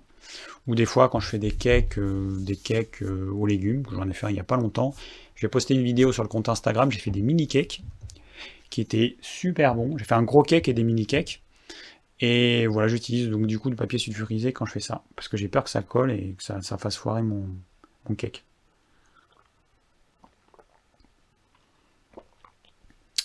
Il y a Gabriel qui me dit j'ai des gobelets en inox pour le camping et il y a un goût métallique avec les infusions. Alors il y a différentes qualités d'inox. Il y a le 1810 et il y a d'autres inox qui sont euh, avec différents taux de, de je sais plus quoi et je sais plus quoi. Je ne me rappelle plus des deux métaux qui sont utilisés. Peut-être que c'est un mauvais inox, il y a un mauvais équilibre, je sais pas. Mais je pense que c'est lié à ça en fait. C'est une qualité d'inox qui est euh, qui est pas top. Alors mon compte Instagram me demande Tony. Alors je rappelle que vous avez toutes ces infos dans toutes mes vidéos. Vous, avez, vous allez dans la description de mes vidéos. De la même façon qu'il y a des gens à la suite de la vidéo sur les oméga 3 qui me demandent euh, où trouver les oméga 3. Mais le lien est dans la description de la vidéo. Regardez dans la description. Vous allez sous la vidéo. Hein, vous regardez, il y a une description, vous cliquez sur le, petit triangle là et vous faites apparaître toute la description, vous avez tout. Mon compte Instagram, c'est pas compliqué, c'est Orme Vert. Donc vous cherchez en un seul mot. Orme Vert, et comme ça vous allez, euh, voilà, vous pouvez accéder à mon compte Instagram. Je publie des photos de recettes euh, essentiellement. Je suis pas super actif parce que j'ai pas le temps de me consacrer à tout ça. Euh, bon, si un jour je trouve un, quelqu'un qui est motivé pour gérer mon compte Instagram ou gérer mon compte Facebook, ce serait cool. J'ai voulu dans un, un, moment donné faire gérer euh, les commentaires par quelqu'un. J'ai testé, sauf que les personnes, c'était pas moi, et que les réponses qui étaient données, ça me convenait pas. Donc ça a été un test qui n'a pas été long, et je pense que je pourrais pas déléguer ça à qui que ce soit. C'est moi qui dois répondre parce que bah parce que c'est ma chaîne, parce que c'est mes réponses, et parce que vous attendez à avoir mes réponses et pas celles de euh, Monsieur X ou Madame Y. Donc euh, aujourd'hui, enfin, sauf pendant une petite période là, l'année dernière, c'est moi qui ne qui répond à toutes les questions. Donc euh, Voilà. Et ça restera comme ça pendant un bon moment, sauf si un jour j'arrive à former des gens qui sont vraiment comme moi, parce que sinon ça, ça sinon ça pourra pas marcher. Alors, euh, ok, il bah, y a Ruby qui me dit oui, exact, on préfère tes réponses à toi. Je me doute, surtout que je, je... Alors, je réponds pas à tout le monde. Ça, c'est clair, c'est plus possible. Je vous l'ai dit depuis vraiment un petit moment, je peux plus répondre à tout le monde, c'est impossible. Même aux mails qu'on m'envoie, j'essaie de répondre à tout le monde, mais je sais que euh, y a des mails anciens auxquels j'ai pas pu répondre. Je suis désolé, mais je ne peux pas. C'est pas possible matériellement. Euh, et aux questions qui me sont posées dans les vidéos, c'est pas possible. J'essaie de répondre autant que possible aux questions qui sont posées par Facebook et tout ça, mais bon, des fois c'est c'est compliqué parce que des fois on me pose des questions euh, qui sont pas évidentes à répondre. Je vais pas vous répondre un truc bateau en trois mots, je vois pas l'intérêt, donc j'essaie quand même de donner une vraie réponse. Et, hum, et, du coup, bah, ça prend du temps. Et puis il y a des fois, il y a des personnes qui posent, qui m'exposent leurs problématiques un gros pavé, je lis systématiquement. Si je réponds, sachez que je lis tout ce que vous me mettez. Là, il y a, je sais plus, une ou deux semaines, il y a, quelqu'un qui m'a dit merci de m'avoir. Enfin, dans sa, dans son gros pavé, il mettait, ben, j'espère. Enfin, si tu es arrivé à la fin, il mettait si, si tu as lu déjà tout ce que j'ai mis, euh, c'est super. Je lis tout. Si vous me posez quelque chose et que je réponds, je vais tout lire. Je vais pas lire en diagonale, ça n'a aucun intérêt. Mais bon, voilà, des fois c'est un petit peu long et bon. Et du coup, je peux je ne peux pas répondre à tout le monde. Alors, ok, donc l'émail. Alors il y a Rosie qui me dit l'émail au fil du temps, lorsqu'il s'écaille, est-il néfaste à la santé tel le téflon? Euh, Je pense pas. En revanche, ce qu'il faut savoir, c'est que sous l'émail, vous avez quelque chose, vous avez un métal. Généralement, c'est soit du fer, soit de l'aluminium. Euh, ou soit de la fonte, oui, soit de la fonte. Et du coup, vous allez avoir quelque chose. En fait, l'émail, on le met justement parce que l'émail, il est neutre. Hein, vous pouvez mettre du gras, vous pouvez mettre des choses acides. L'émail, il va pas réagir avec. En revanche, l'aluminium va réagir, comme j'ai dit, avec ce qui est acide. Le fer va réagir avec ce qui est acide. Et la fonte aussi. Donc, du coup, vous allez avoir. Alors, ce sera pas. Alors, sauf pour l'aluminium, où là, c'est problématique. J'en ai parlé tout à l'heure. Mais la fonte et le faire, ce sera pas gênant, ce sera juste une question de goût. Donc après, euh, voilà. Mais sinon, a priori, euh, non, c'est pas dangereux et rien à voir avec le téflon, hein. rien à voir du tout. Euh, alors, il y a Marie qui me dit les oméga 3 poissons comme le maquereau et la sardine, colza, huile noix. Bon, c'est pas une question, donc je sais pas. Je sais pas. Voilà. Clem qui me demande les oméga 3 du beurre sont-ils assimilables? Alors, mon cher Clem, tous les oméga 3 sont assimilables. Il faut, euh, il faut avoir conscience de ça. Le problème, c'est pas est-ce qu'ils sont assimilables, c'est la quantité d'oméga 3 que tu vas avoir là-dedans. Les oméga 3, enfin le beurre va contenir plus ou moins d'oméga 3. Si la vache qui a produit ce lait a pâturé de l'herbe à l'extérieur, si son alimentation a éventuellement été enrichie en, graines de lin, pas, à ce moment-là, tu as un lait, un lait qui sera plus ou moins riche en oméga 3. Et donc un beurre qui sera également plus riche en oméga 3. Mais les oméga 3, quelle que soit leur source, ils sont assimilables. Hein. Donc, euh, alors attends, c'est pas ça que je voulais faire. Hop, chat en direct. Comme ça, j'ai les derniers commentaires. Euh, alors, Sylvie qui me dit, je vous suis depuis peu, j'ai essayé toutes vos recettes, top la sauce et les graines moulues. Pour le reste, c'est petit à petit. J'aime votre euh, retenue, votre honnêteté. Merci Sylvie. Donc, euh, ouais, bah c'est cool. Bah oui, il faut tester. Et puis, voilà, si, euh, si mon discours vous convient, bah c'est tant mieux. Hein. Après, on peut pas plaire à tout le monde, mais bon. Je suis comme je suis. C'est vrai que l'avantage du live, c'est que vous me voyez vraiment tel que je suis. Les gens qui me connaissent dans la vie, ben, ils savent que je suis, euh, suis pas différent en live que, que je suis dans la vraie vie. Dans les vidéos que je fais, ben forcément vous avez un montage, donc il y a des petites différences, mais en live, euh, ben, c'est moi quoi. Alors, euh, bon, on est un peu hors sujet, le boutin, hein. Mais bon, je vais quand même répondre, ça va être une réponse assez courte. Que penses-tu du lait d'avoine au miel vendu par la marque Bjorg Bjorg, marque industrielle, qui est là pour faire, du, faire de l'argent. Hein, elle n'est pas là pour vous proposer des produits de santé. Alors le lait d'avoine, si vous regardez mes vidéos, j'ai déjà parlé des laits végétaux, le lait d'avoine, l'avoine c'est une céréale, comme toutes les céréales, si vous voulez prédigérer l'avoine, il faut que ce soit insalivé par la salive. Donc autant vous dire que l'avoine qui est mixée avec de l'eau, euh, il sera pas du tout en contact avec la salive parce que la salive va être diluée par cette quantité énorme d'eau. Donc l'avoine ne sera pas prédigérée, donc forcément cette avoine se sera mal digérée et en plus on rajoute du miel qui contient des inhibiteurs d'enzymes. Le, miel se conserve indéfiniment grâce à ces inhibiteurs d'enzymes. Donc, bon, c'est pas top. Hein. En plus, c'est sucré. Bon, c'est un aliment plaisir. Tu te fais plaisir une fois de temps en temps. Si tu prends ça tous les matins, c'est pas bon. C'est pas bon. C'est trop sucré. C'est indigeste. Oublie. Alors, Rosie qui me demande quel mode de cuisson pour les artichauts, les légumineuses et le riz germé. Alors, pour les artichauts, je les fais cuire à la vapeur. Et je les coupe en deux pour que ça cuise plus vite, en deux ou en quatre, mais moi je les coupe en deux. Ensuite, les légumineuses, je les fais systématiquement tremper, voire pré-germer. Donc pour faire germer, il faut quand même deux ou trois jours, hein, en rinçant matin et soir. Euh, les légumineuses, moi je les fais cuire le plus souvent à l'eau, euh, je l'ai fait cuire parfois dans mon cuiseur Harry Baumstahl, donc si vous ne savez pas ce que c'est, vous regarderez la vidéo que j'ai publiée cet après-midi, vous comprendrez. Et, le riz germé, je le fais cuire dans mon cuiseur Harry. Donc le principe de ce cuiseur Harry, c'est qu'il a un panier vapeur qui est très profond et qui est juste au-dessus de ça du niveau d'eau. Donc du coup, vous allez mettre votre, vous allez remplir à moitié euh, le panier vapeur de riz et vous allez couvrir d'eau l'eau, quand le riz va cuire, va être absorbée par le riz, donc toute l'eau va être absorbée par le riz. Et ensuite, au, début, ça cuit dans l'eau, mais à la fin, ça finit par cuire à la vapeur. Et ça, ça permet de faire un riz qui va être cuit suffisamment rapidement, comme un, quasiment comme un, riz qui va être cuit à l'eau, sauf qu'il sera beaucoup plus aéré.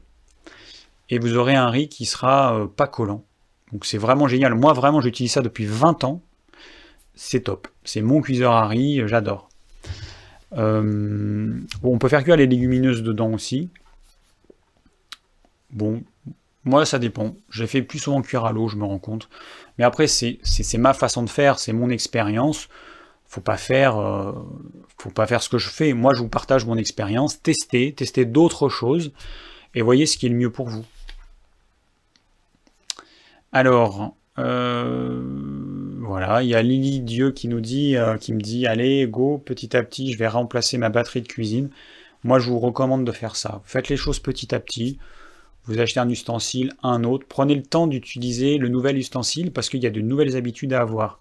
Comme je le dis dans la vidéo, euh, les ustensiles que vous allez acheter, que ce soit en inox, en, fonte ou en fer, ils sont beaucoup plus lourds que euh, les choses en aluminium. Donc il va falloir vous habituer. Ça va vous faire les muscles des bras, c'est très bien.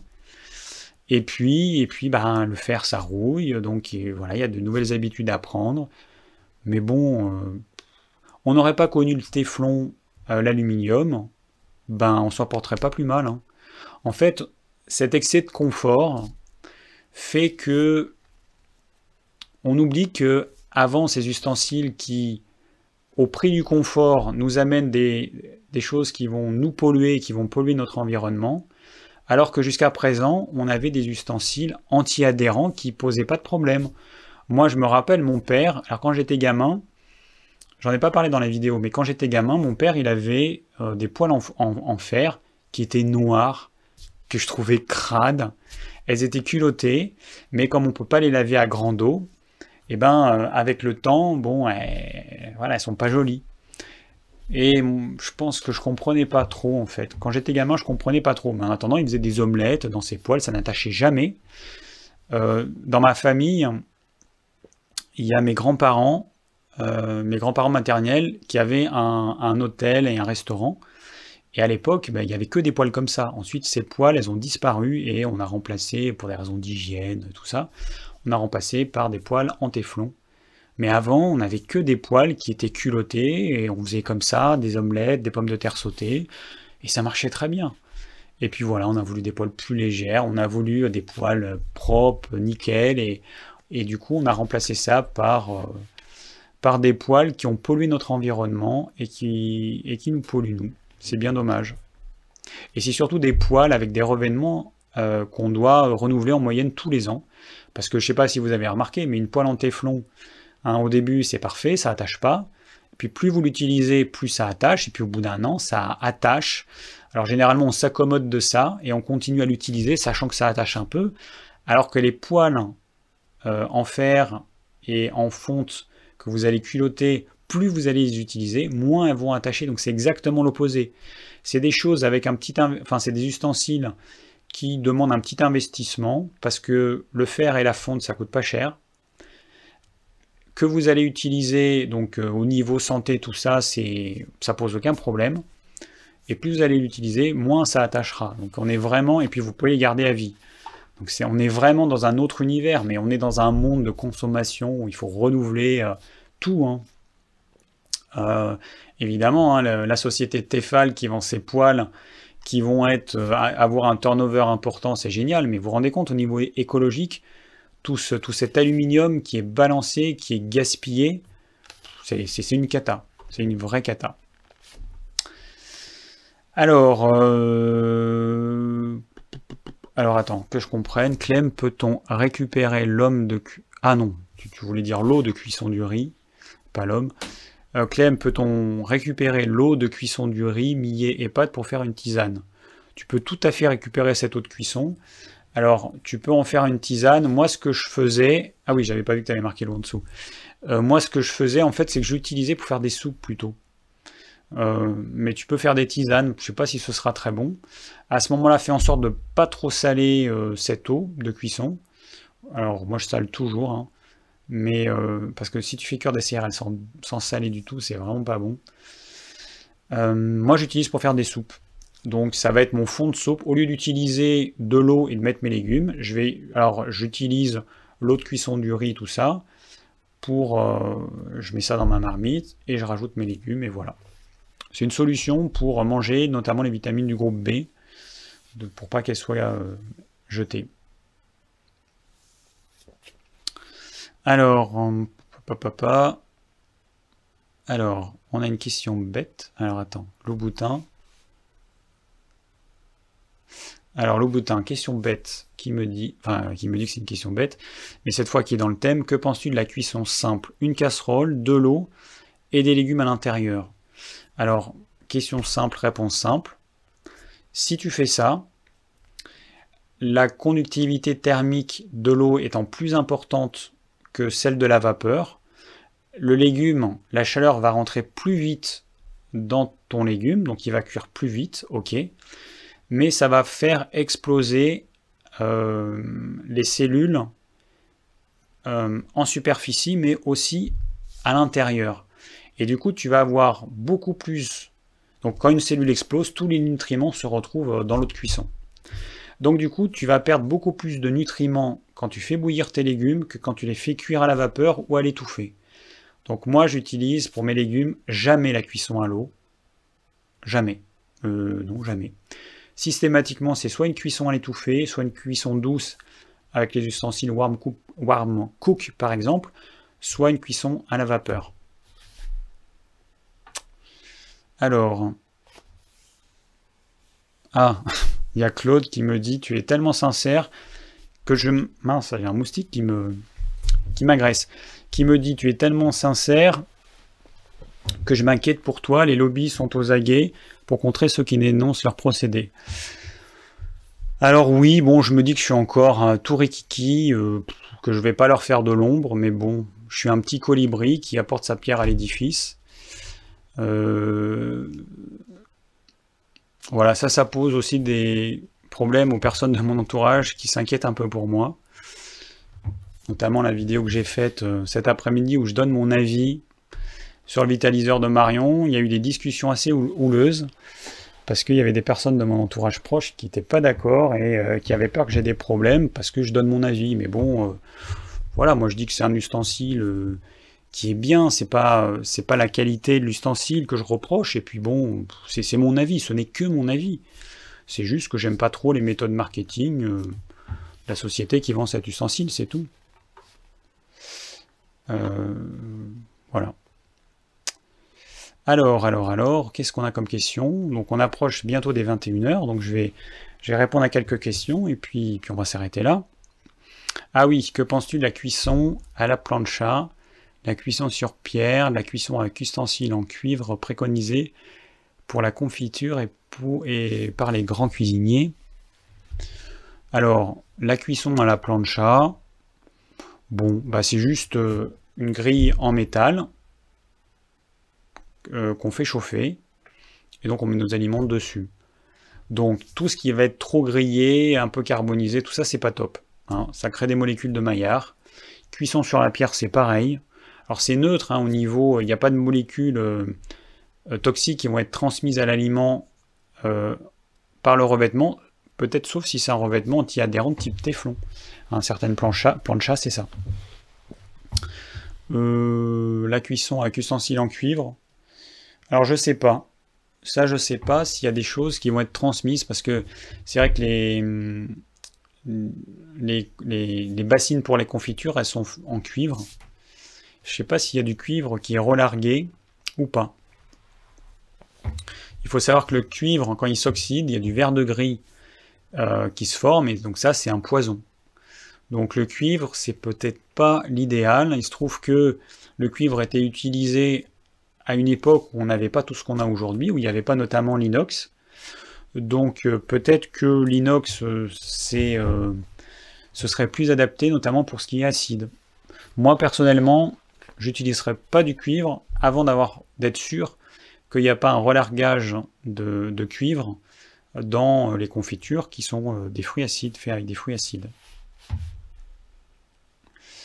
Bon, alors, y Lina Merlot qui me dit je me débarrasse de mon wok.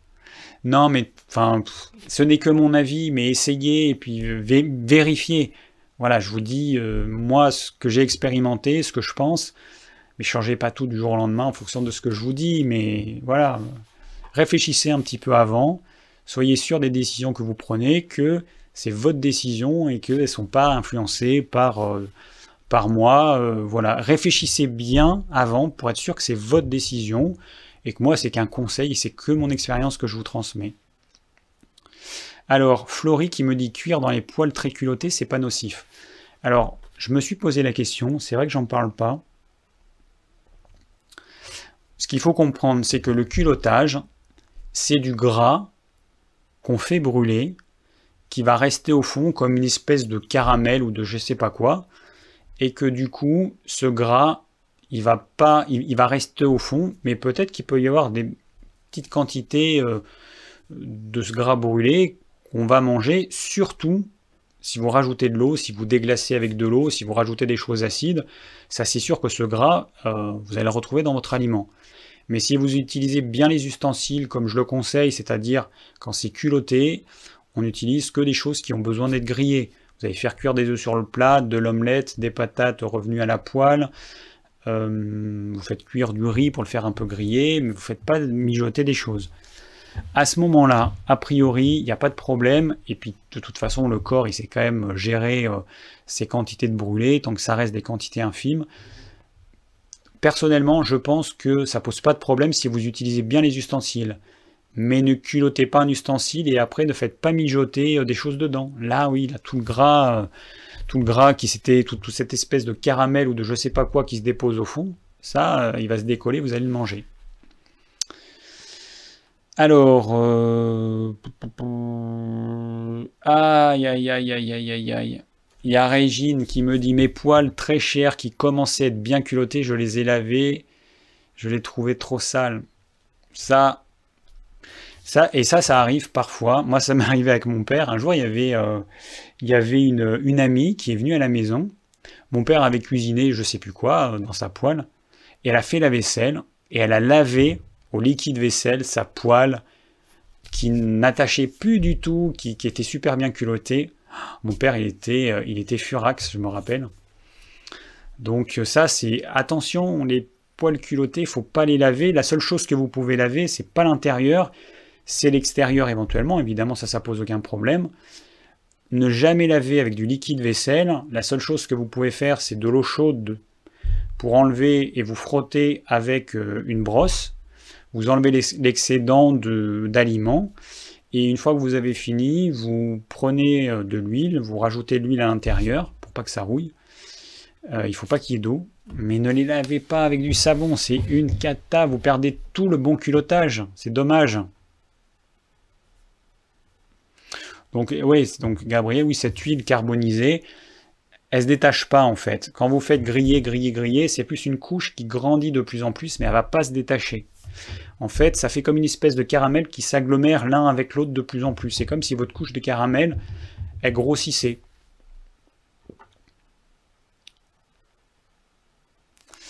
Alors, bon, hein, on va bientôt arrêter. Je regarde, allez, s'il y a encore une question pour finir. Euh... Il y a euh, BD79 qui me dit Salut David, hors sujet, mais je reviens de 3 jours de rando montagne. T'as de la chance, c'est trop cool. Moi j'aimerais avoir un petit peu de temps pour aller faire des, des, en montagne, mais là c'est horrible tout ce qu'il y a à faire dans le jardin et tout, avec les projets là qui, euh, qui démarrent. Et qui me dit qu'il a converti euh, mes vidéos en fichier MP3 dans les écouteurs, tes conseils au milieu de paysages superbes au top. Ben, je suis content je suis content que, que tu aies pu faire ta randonnée avec, euh, avec mes vidéos. Bon. Ah, allez, une dernière question. Alors, bonsoir et les ustensiles en granit. Alors, avant, alors l'année dernière, ouais, je, lisais une autre question. Donc l'année dernière, je, je, me suis dit, euh, je voulais plus racheter, donc j'avais mes poils avec un, revêtement de téflon qui, arrivait à bout, qui accrochait. Je me suis dit, je vais renouveler euh, mes poils, je vais acheter des matériaux écologiques. Donc, je me suis dit, bah tiens, les trucs en granit, c'est peut-être bien. Et et que nini, euh, c'est l'équivalent du téflon en fait. Et d'ailleurs, vous allez voir qu'avec le temps, plus vous allez l'utiliser, plus ça va accrocher. C'est juste que c'est pas une fine couche comme le téflon. En fait, le téflon, c'est une couche qui fait, euh, je sais pas moi, un demi-millimètre. Euh, c'est quelque chose qui est pas épais, qui se et qui s'enlève avec le temps. C'est tout ce truc en espèce de granit ou les poils en pierre de machin. C'est du marketing. Quand j'ai creusé un peu le sujet, c'est pareil. Au niveau fabrication, c'est des trucs qui sont hyper polluants pour l'environnement. Et donc moi, j'en avais acheté une il y a quelques années. Euh, j'aime bien parce que le vendeur il m'avait dit, en plus c'était à la foire de Paris, le vendeur il m'avait dit ah mais c'est euh, vous verrez, vous reviendrez la prochaine, vous me direz blablabla que c'est génial et tout. Bon bah au bout d'un an hein, ça a accroché, hein, comme tout ces, revêtements, euh, il n'y a que les poils culottés qui attacheront de moins en moins, mais enfin c'est génial quoi, à la fin vous faites une omelette, vous faites ce que vous voulez, ça n'attache pas, c'est magique. Et ça, ça existe depuis toujours, quasiment depuis toujours. Et on a oublié ça on a oublié ça et on, voilà, et on utilise du téflon, du granit, du machin, mais c'est que des trucs jetables. Donc, euh, donc voilà. Ah, enfin, moi je déconseille. Hein. Euh, après, donc il y a Jean-Luc qui dit il faut cuire avec du beurre clarifié. Alors, effectivement, donc soit l'huile d'olive, soit le beurre clarifié. Donc dans du beurre, dans le beurre, vous avez des protéines. Quand vous faites cuire ce beurre, le côté agréable, hein, le côté grillé, eh bien c'est ces protéines qui vont griller. Donc c'est clair que pour la santé, c'est pas top. Il y a des molécules de Maillard qui vont se former. Donc à ce moment-là, on fait chauffer le beurre et on va enlever euh, la partie protéique de façon à garder que le gras. Euh, et, du coup, on a ce qu'on appelle du beurre, du beurre clarifié ou du ghee. Donc j'en ai parlé déjà dans une vidéo. Et c'est ce que les chefs utilisent aujourd'hui ils préparent le beurre clarifié, et comme ça ils l'utilisent comme matière grasse pour cuire un petit peu tout, et euh, là ils sont sûrs que le beurre ne brûle pas. Voilà, bon, allez, 21h05, on arrive euh, au terme de cette vidéo.